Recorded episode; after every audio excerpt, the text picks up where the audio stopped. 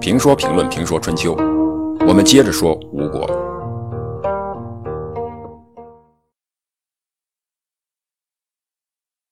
公元前五百零六年，在轮番骚扰楚国六年以后，正赶上楚国国内混乱。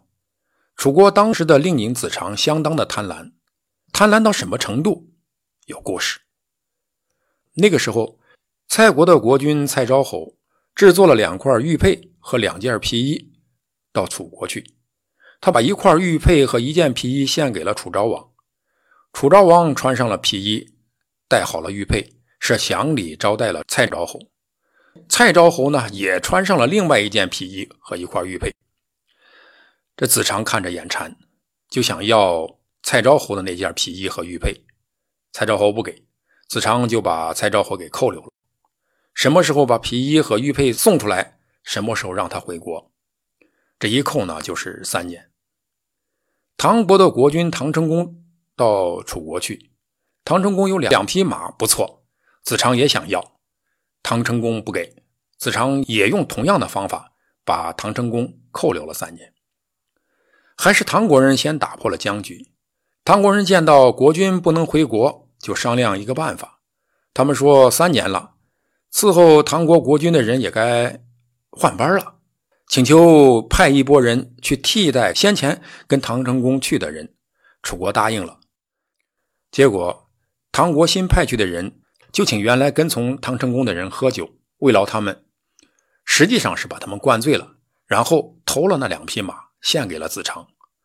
子长这样的贪官也是讲诚信的，得到了马就送回了唐成功。唐成功这样顺利的回到了唐国。偷马的人因为没有得到唐成功的允许，私自将马送给了子长。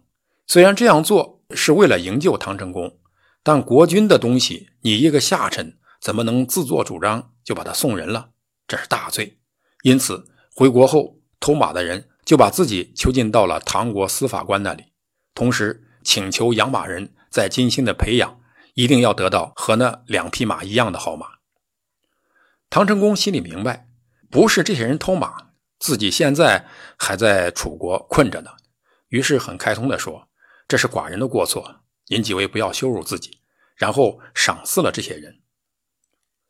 蔡国人听说了唐国的故事，也力劝蔡昭侯把披衣和玉佩献给子长。子长上朝见到蔡昭侯手下的人，就以命令的口吻对他们说：“蔡昭侯之所以长久的居留在我国，都是由于你们不供给鉴别的礼物。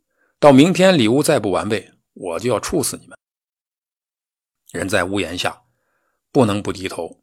鉴别就要给人送礼物。蔡国人最终还是把蔡昭侯的皮衣和玉佩送给了子长。这蔡昭侯回国，到达汉水，拿起玉丢到汉水中，发誓说：“从今以后，我再也不渡汉水往南。”有大河为证。蔡昭侯咽不下这口气，他要报复楚国，但蔡国哪里是楚国的对手？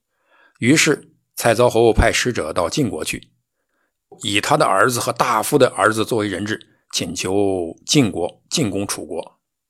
蔡国甘愿出马前卒。当时晋国执政官三军统帅是士鞅，接到蔡昭侯的请求，士鞅在少林会盟十七国诸侯，准备合军伐楚。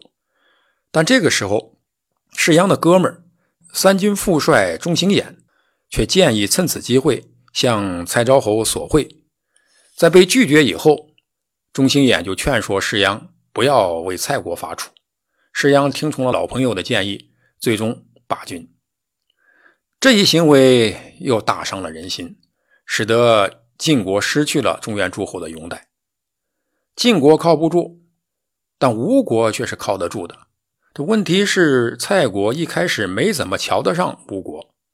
吴国一直想要向楚国开刀，看到中原诸侯对令尹子长的行为如此愤慨，觉得是个时机，准备伐楚。蔡国忙活了大半天，才发现原来大救星啊在自己的身后，于是向吴国求救。吴国倾全国之力，联合唐国、蔡国，讨伐楚国。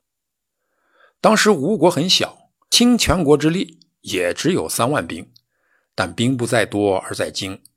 吴王阖闾亲自与兄弟涪盖、伍子胥、孙武和伯皮等统帅着三万吴军，奇袭楚国。